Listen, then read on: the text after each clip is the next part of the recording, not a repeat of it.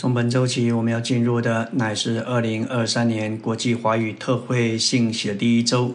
偏题是借着爱主的显现，并且不爱现今的世代，而为着主的来临将自己预备好。首先，我们要看：若是宝贝主的再来，我们必爱他的显现。爱主的显现和爱主自己是分不开的。林前二章九节说道。如经上所记，神为爱他的人所预备的，乃是眼睛未曾看见，耳朵未曾听见，人心也未曾想到的。我们若要领略并有份于神为我们命定并预备之深奥隐藏的事，我们就不仅需要信他，也需要爱他，要敬畏他，要敬拜他，要信他，都还不够，爱他是不可缺的。爱神的意思就是把我们全人、我们的灵魂体，连同我们的心、心思和力量，都完全摆在他身上。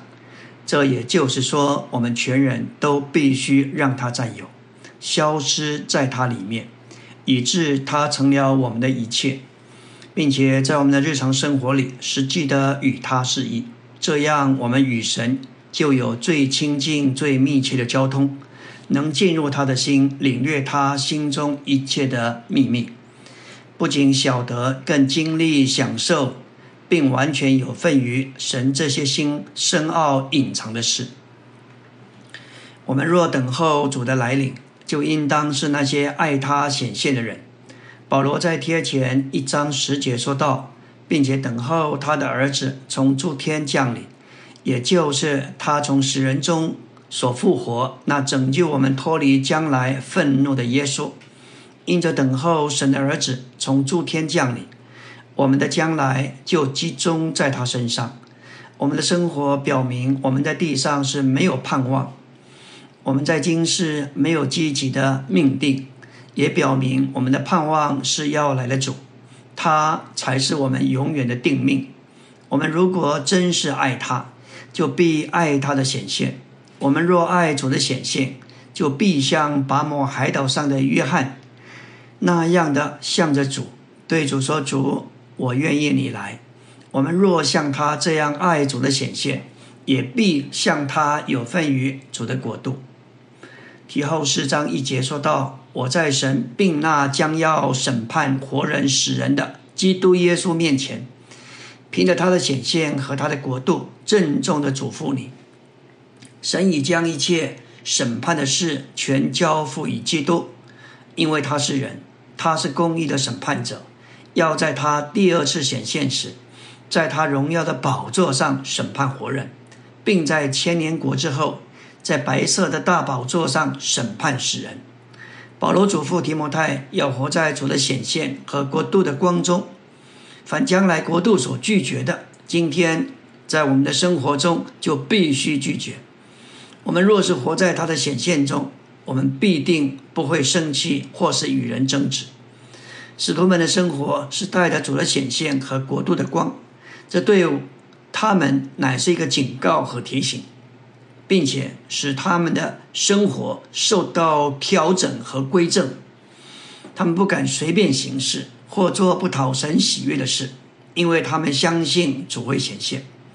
这就像尼西米。他被亚达谢西王设立为省长，有十二年，他没有拿俸禄。尼西米五章十五节说：“在我以前的省长加重百姓的担子，除了征收银子四十舍克勒以外，又索要粮食和酒，就是他的仆人也辖制百姓。但是我因敬畏神，不这样行。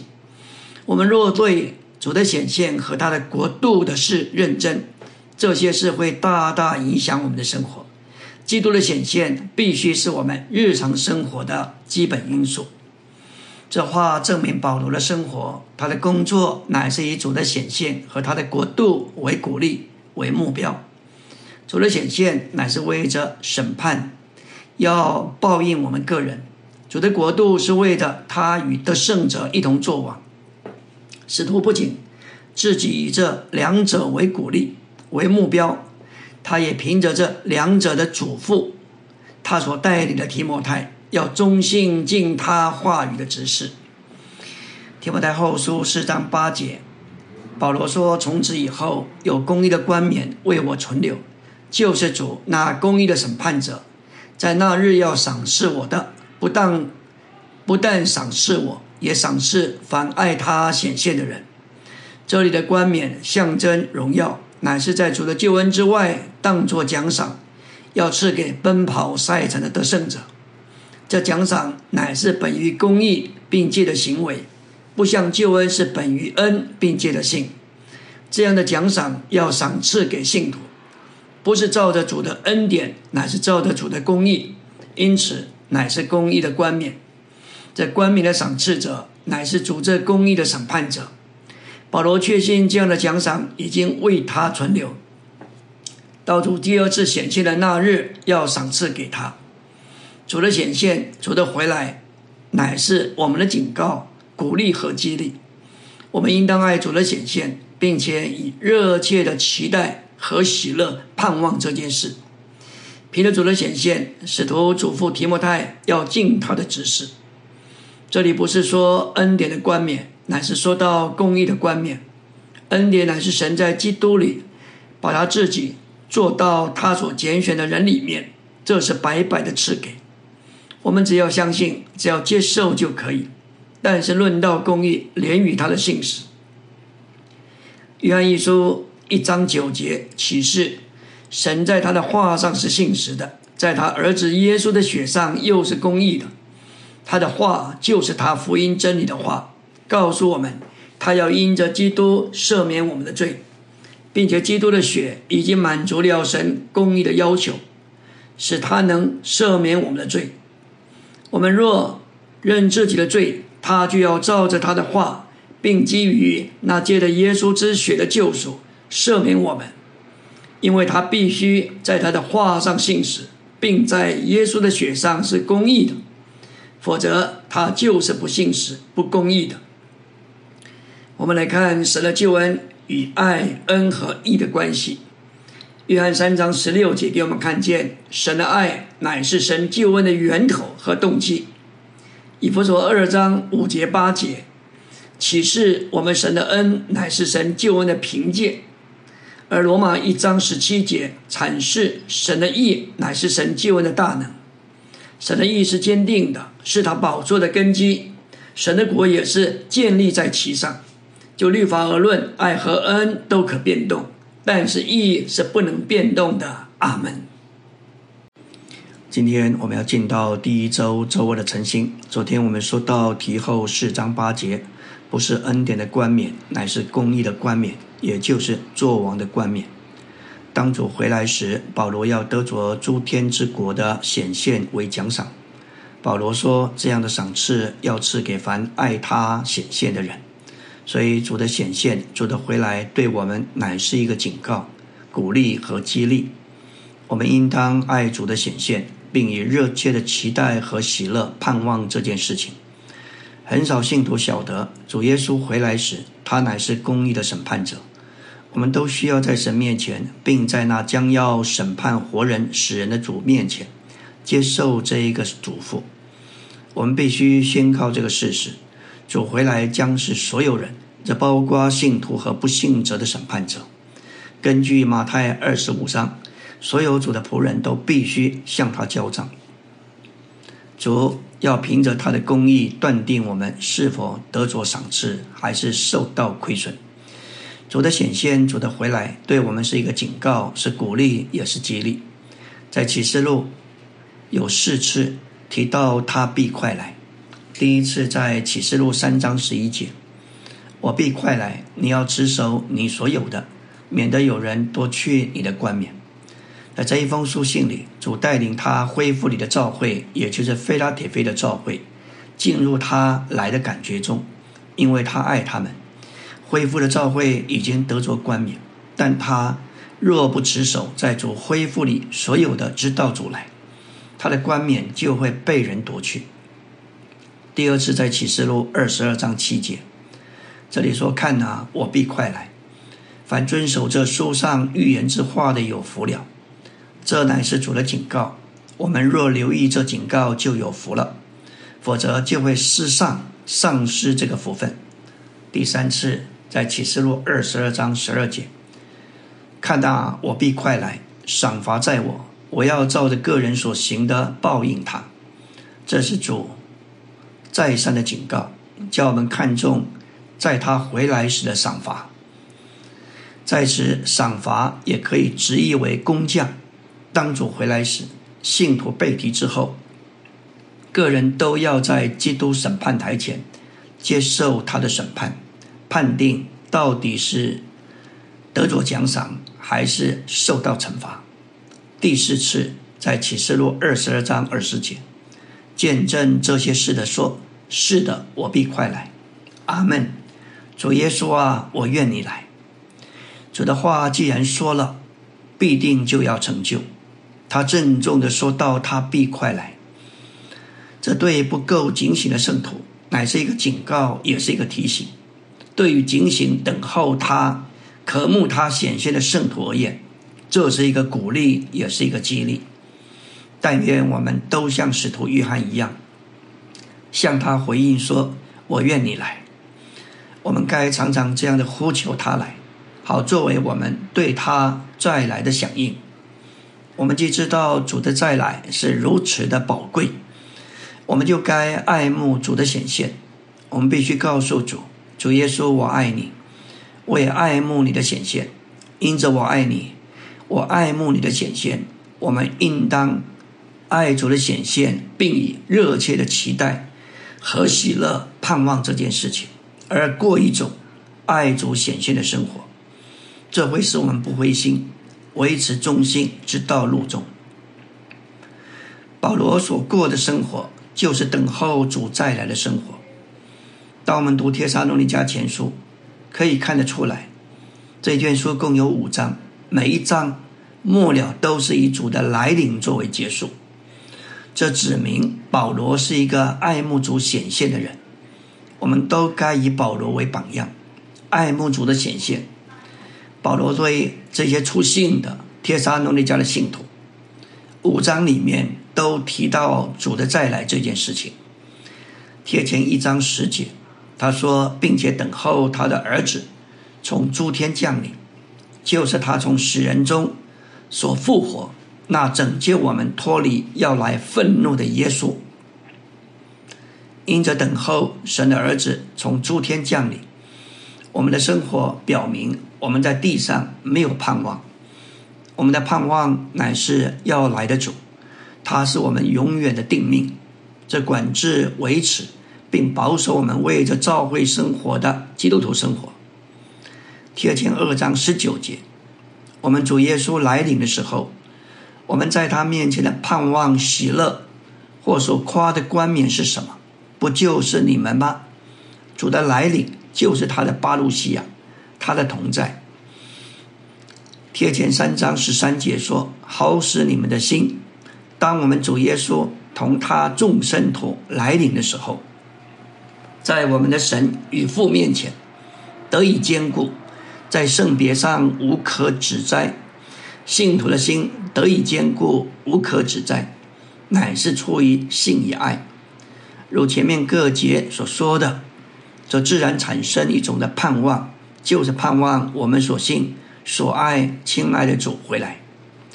贴前四章十六节，因为主必亲自从天降临，有发令的呼叫，有天使长的声音，又有神的号声，那在基督里死了的人必先复活。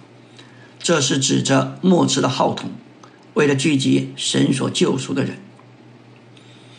末了，在贴前五章二节，保罗在说：“因为你们自己明确的晓得，主的日子来到，好像夜间的贼一样。”在第四章，主的来临主要是为了安慰和鼓励；在第五章，主的来临主要是为了警戒，因为圣经说到主的日子多半与审判有关，这指明主来的日子是保密的，要忽然临到。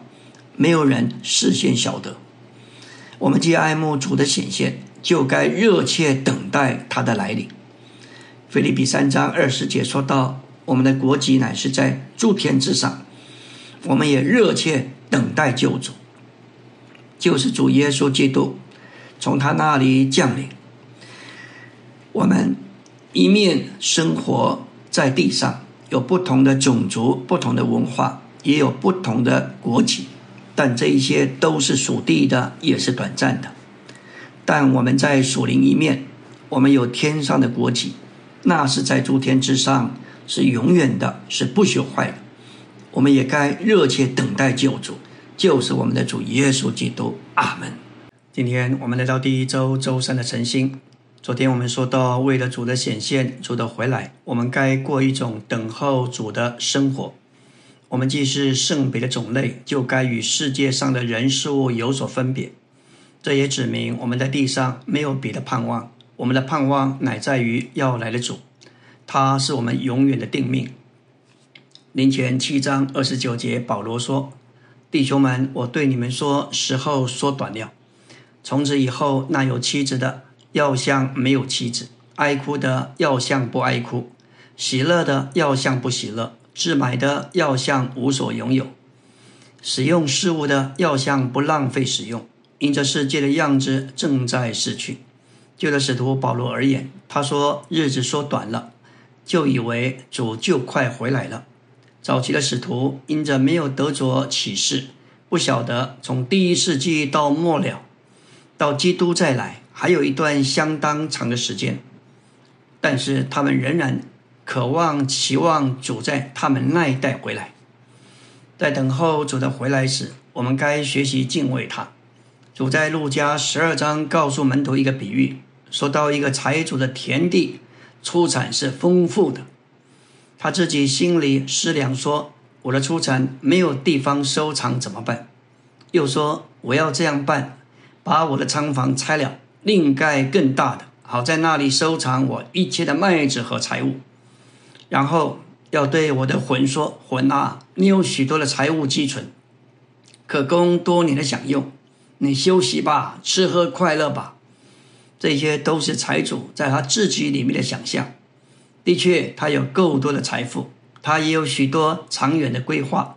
如何吃喝快乐，他以为可以享用多年，他认为是高枕无忧。这就像路加十六章那个财主，天天奢华宴乐，忙到无心，也没有时间想到永远救恩的事。他生前。可真是尽享地上的福乐，但是死后却在阴间痛苦的地方，他是非常的懊悔。但事情已经无可改变，他的命运已定，他只有求亚伯拉罕说：“求他打发拉萨路到他父家去。”他还有五个兄弟尚活在地上，要郑重的向他们做见证，免得他们也来到这痛苦的地方。路加十二章二十节，神对着财主说：“无知的人啊，今夜必要你的魂，你所预备的要归给谁呢？那为自己积财，对神却不富足的，也是这样。”这话实在是给我们启示，看见生命气息不在我们自己手中，乃掌握在神的手中。在约翰二约翰福音二章。主在加拿变水为酒的事例中，说到婚姻乃是说到人生命的延续，而婚宴表征人生的快乐和享受。约翰福音二章三节说到酒用尽了，这个酒乃是象征生命。当酒用尽了，人的生命到了尽头，人在地上竟可以拥有许多的事业和产业。当他生命结束时，他所有的享受也随之消失。他所拥有的全都归给别人，这就是在这里神责备这个财主是无知的人。马太六章三十一节说到：“不要忧虑，说我们吃什么、喝什么、披戴什么，因为这一切都是外邦人所急切寻求的。你们的天赋原知道你们需要这一切，但你们需要先求他的国和他的义，这一切就都要加给你们了。”我们知道外邦人所追求的、所积蓄的财富，不过都是为着吃喝穿。表面上看似乎是丰富富足的，但是他们在神面前却是贫穷的。我们信徒活在地上，该过一个爱主、渴望主再来和他显现的生活，天天经历享受基督，使我们在神面前是富足的。我们应当把基督与教会摆在优先的顺序。神的话就应许我们，我们生活所需用的这一切，父都要加给我们。主在启示录二十二章三次说到：“我必快来。”我们不该以为主已经容忍这个世界的情况两千多年，他会慢慢回来。当我们放眼看看今天世界的局势，许多的兆头，包括地震、战争，还有瘟疫，都发生在我们的眼前。所以我们必须警醒祷告，也必须在邻里并在日常生活中预备好。主要回来，他要来做新郎，迎娶新妇。而赵会作为心腹，就必须为他而预备好。今天正是我们加紧预备的日子。二大点说到：不要爱世界和世界上的事。人若爱世界，爱父的心就不在它里面了。这里约翰一书二章十五到十七节是写给青年人的话。这里的世界有多面的意义。以佛所一章世界指着物质的宇宙。约翰。一章二十九节，乃是指着堕落的人被撒旦所败坏和霸占，成为他邪恶世界系统的组成分子。在比前三章三节，乃是说到装饰或装饰品。在这里，乃是指着一种有秩序的系统。神造人在地上生活，乃是为了完成他的定旨。但是神的仇敌撒旦。为了霸占神所造的人，就借着人堕落的性情，在情欲、厌乐、追求，甚至对衣食住行等生活所需要的事上，用宗教、文化、教育、工业、商业、娱乐，将人整个系统起来，在地上形成一个反对神的世界系统。这个属撒旦的系统，整个握在那二者里面。不要爱这样的世界，乃是胜过那二者的立场。当我们稍微爱这样的世界，就给那恶者有立场击败并霸占我们。这里爱父的心，执意父的爱，指父在我们里面的爱，成为我们对他的爱。当我们用这样的爱来爱他，就是用他爱我们，而今我们享受的爱来爱他。感谢主，我们何等需要！认识这样的话，并且来经历，来实化他。阿门。今天我们来到第一周周四的晨星，我们要来看主如何来对付世界。主借着他在十字架上的死审判了世界，并且将世界的王撒旦赶出去。世界是一个邪恶的系统，乃是撒旦系统化的安排。撒旦已经把地上一切的事物。都系统化成为他黑暗的国度，为的是霸占、阻挠人，也打岔人对神的享受。主这位人子乃是在蛇的形状里，也就是在罪之肉体的样式里，在十字架上被举起来。这世界的王撒旦已将他自己注入到人的肉体里，主在罪之肉体的样式里，死在十字架上。就废除了在肉在人肉体里的撒旦，因着这样审判了撒旦，就是挂在撒旦身上的世界，同时也受了审判。现今借着他的死，我们得蒙救赎，得到拯救，有了神圣的生命，并且胜过了世界。愿一书二章十六节说道：“因为凡世界上的事，就是肉体的情欲。”眼目的情欲，并今生的骄傲，都不是出于父，乃是出于世界。肉体的情欲就是身体的欲望，而眼目的情欲就是魂借着眼目而有的欲望。今生的骄傲就是今生虚空的骄傲，这包括夸耀、虚荣和物质的炫耀，这些都是构成世界的要素。愿一书二章十七节说道：“这世界和其上的情欲正在过去，唯独实行神旨意的永远长存。”我们知道世界抵抗父神，所以世界上的事就是世上的情欲，也就抵抗神的旨意。世上的情欲连同其爱者正在过去，唯独实行神旨意的永远长存。约翰一书五章十九节说道：“我们晓得，我们是属神的，整个世界都握在那恶者的里面。这里属神的旨意就是出于神。”我们既是从神生的，就是出于他，有他的生命，并有份于他性情。借此，我们便从卧在那二者里面的撒旦世界分别出来，归属于他。整个世界乃是由撒旦的世界系统和世界上的人，就是堕落的人类所组成的。这个“卧”字，意思就是。被动的留在那二者的势力范围，在他的霸占并操纵之下，这就像一个病人躺在手术台上，当手术进行前，必须全身麻醉。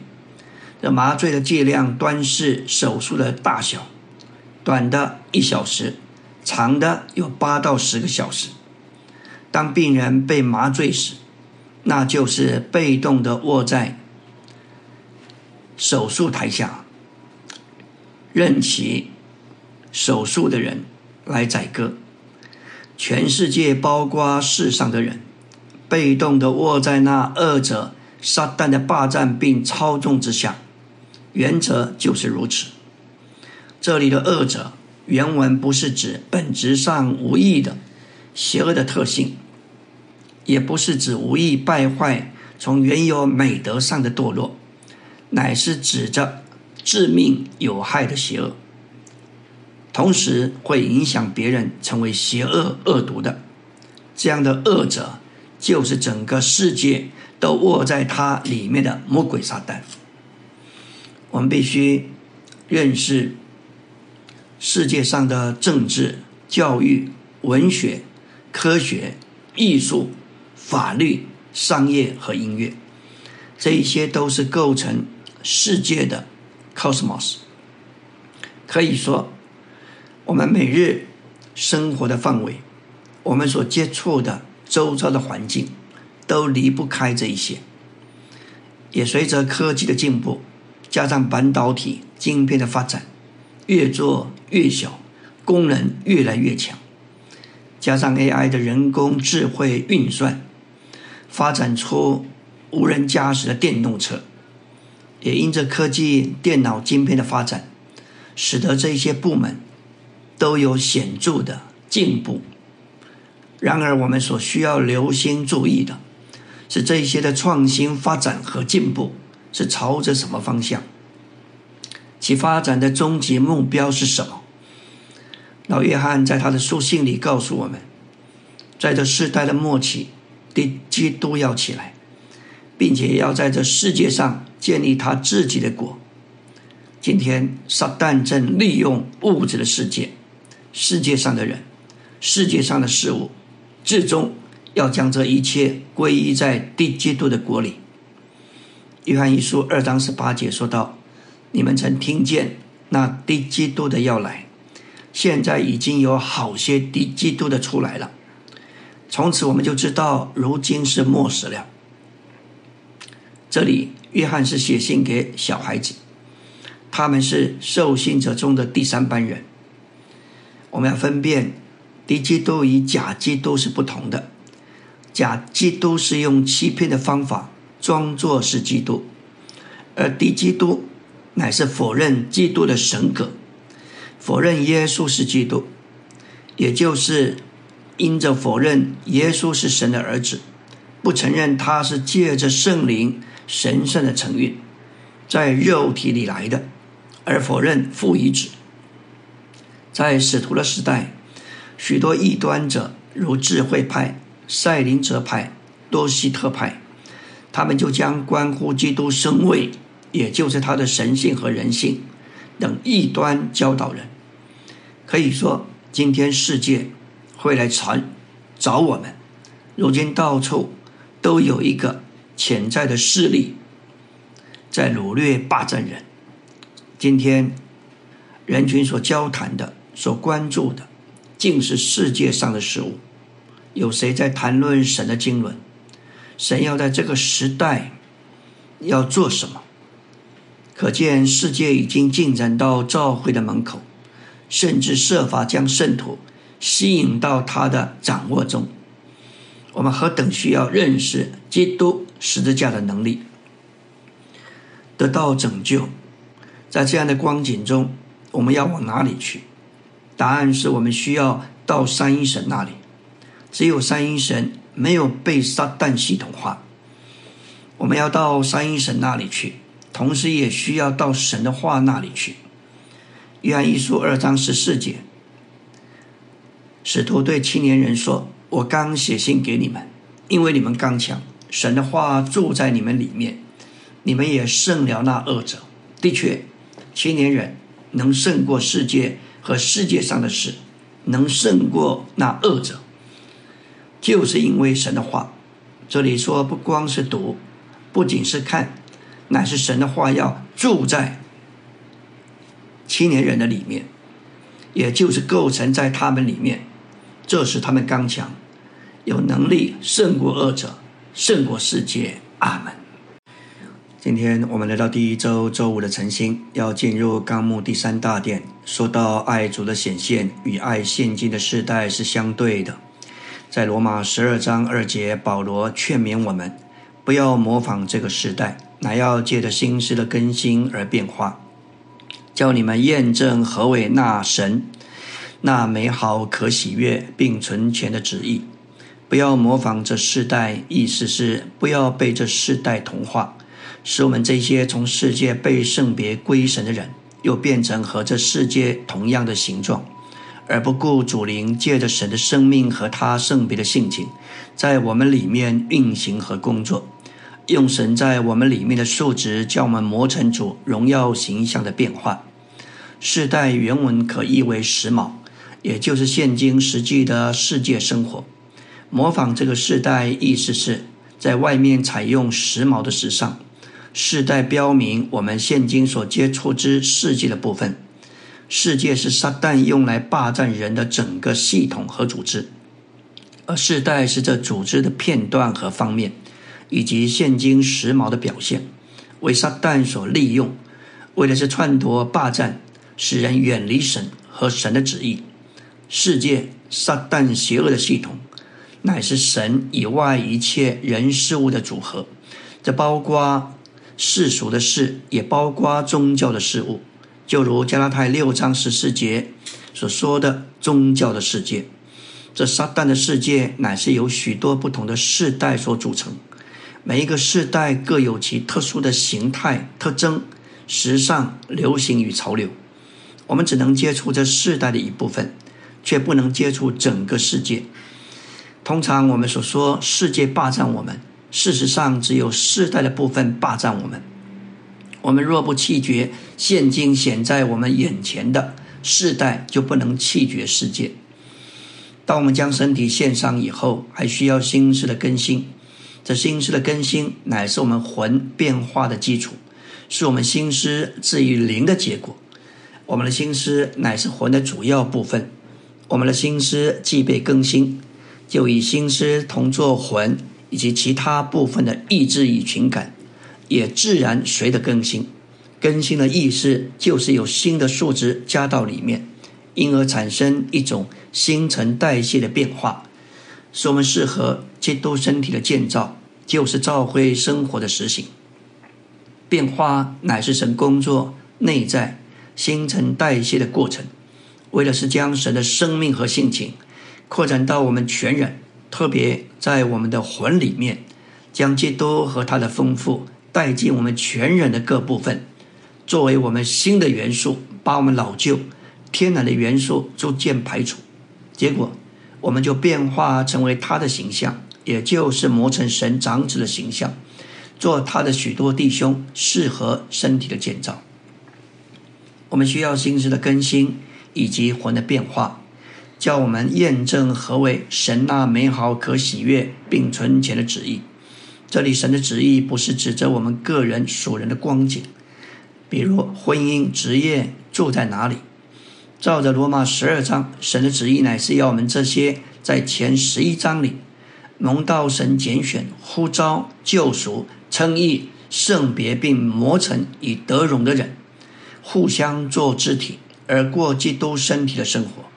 这身体的生活乃是我们献上身体、更新心思，以及在前面各章里生命一切实行的结果和目标。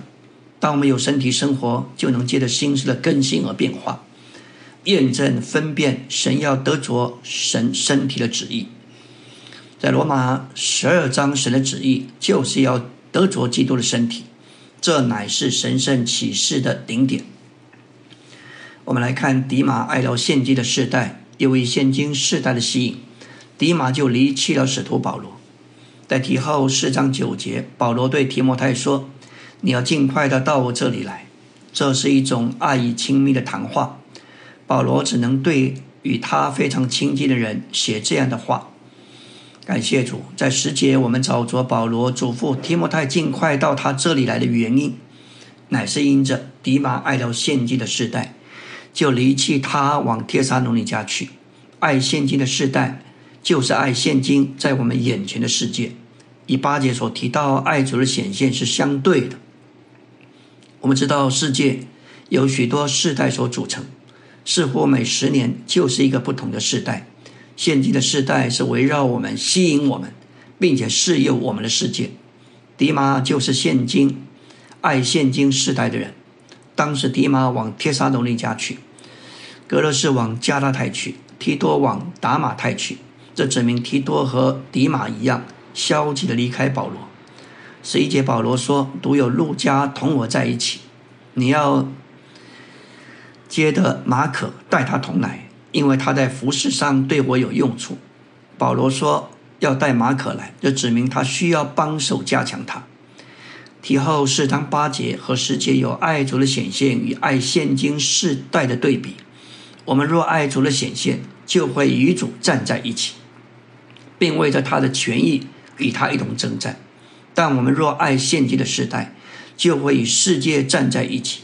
即使迪马爱现今世世代而离弃保罗，保罗也没有说他要迪马从工作中退去。不仅如此，格勒士和提多也许没有受保罗打发而离开了他。无论情况如何，这些真经文指明，保罗并没有照着人的组织的做法用他的权柄。许多同工多年的弟兄们能见证，在座的恢复里。我们没有人的组织，没有运用权柄雇佣或解雇同工的老板。我们没有组织，却有神的配搭同他的代表权柄。因为保罗和他同工们中间也有这样的配搭和权柄。他能告诉提摩太尽快到他这里来，他能打发，也能打发推基谷往以佛所去。照着菲利比二章，提摩太与保罗是非常亲密的。他与保罗同魂，甚至为基督的工作甘愿冒着性命的危险。印着这个一，那是一种亲密的关系。保罗能够吩咐提摩太到提摩太到他这里来，他也能打发推基谷往以佛所去。感谢主，我们都需要看见这里有甜美的一。阿门。今天我们要进入第一周周六的晨星，来到纲目第四大点。那些爱主等候他来，并爱主显现的人将会得胜。新约圣经清楚地指明，信徒在神面前不只有得救的问题，也有赏罚的问题。当国度时代来临时，所有的信徒都要面对这个问题。我们必须严肃地接受主关于国度赏罚的话，使我们受到警惕，得到激励，并受吸引，竭力追求基督，做得胜者。好在将来得着奖赏。根据圣经，得奖赏有多面的意义，其中有一面就是得冠冕。有公义的冠冕是主将来要赏赐那些忠信跟随他并爱慕他显现之人的。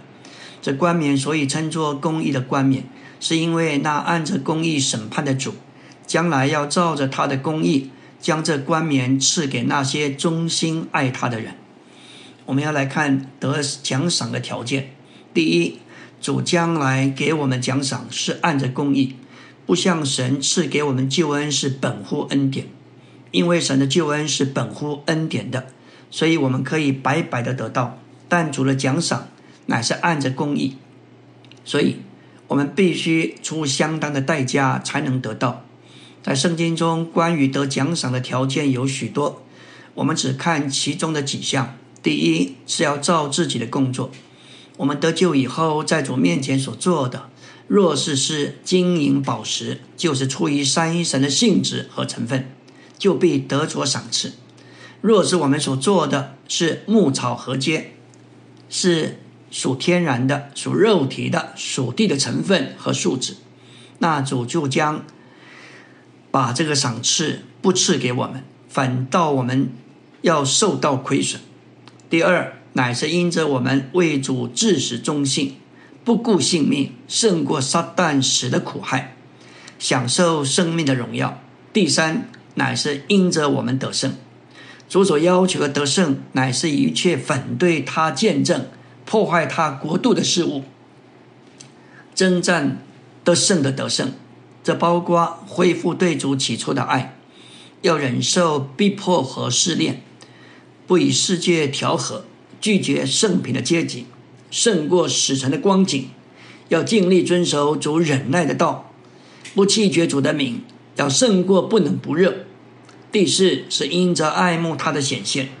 如果我们真是爱主，就必爱慕他的显现。所有爱主、为主舍弃一切的人，都爱慕主来，好得着主的赏赐。不爱主而爱世界或贪恋罪恶的人。就怕主来到，所以爱慕主的显现，乃是我们今天爱主、为主活着的证明。因此，也就成了我们将来得主赏赐的条件。爱主的显现，并不是说我们就不过正常的生活。相反的，我们越爱他的显现，就越需要在今天过一个正常的生活。马太二十四章四十到四十一节说到，那时两个人在田里。取去一个，撇下一个；两个女人在磨坊推磨，取去一个，撇下一个。四十节里的两个人，必是在基督里的弟兄；四十一节的两个女人，也必是在主里的姊妹。娶去的意思，就是在大灾难之前被提。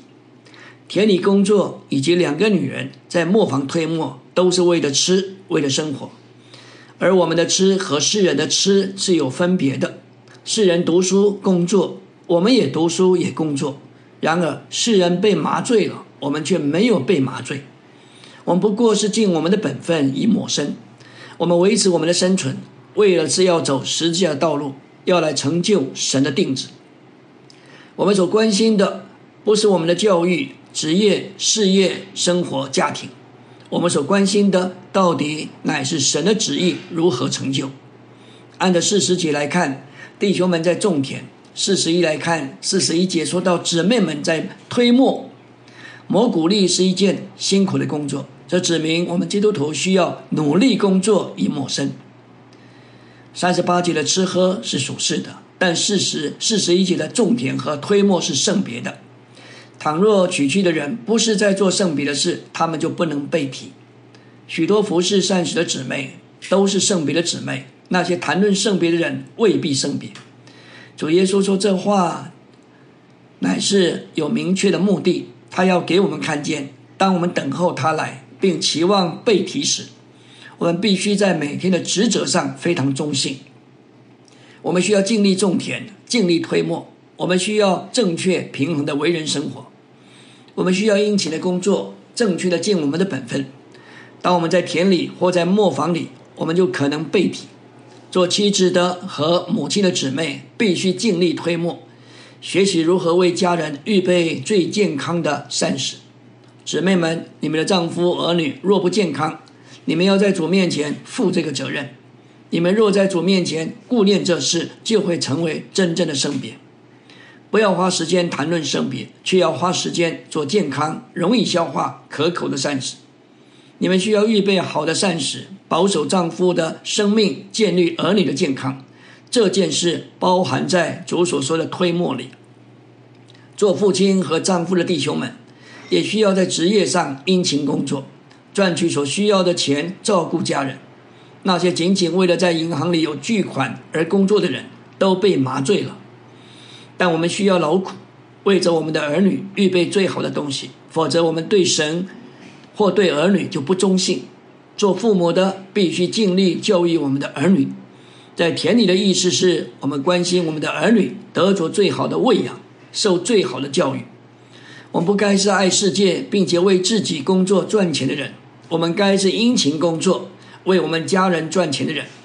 两个男人在田里娶去一个撇下一个，两个女人在磨坊推磨娶去一个撇下一个，原因乃是他们在生命的事上有区别。我们相信取去的是成熟的，撇下的是不成熟的，是因为生命造成这个区别。阿门。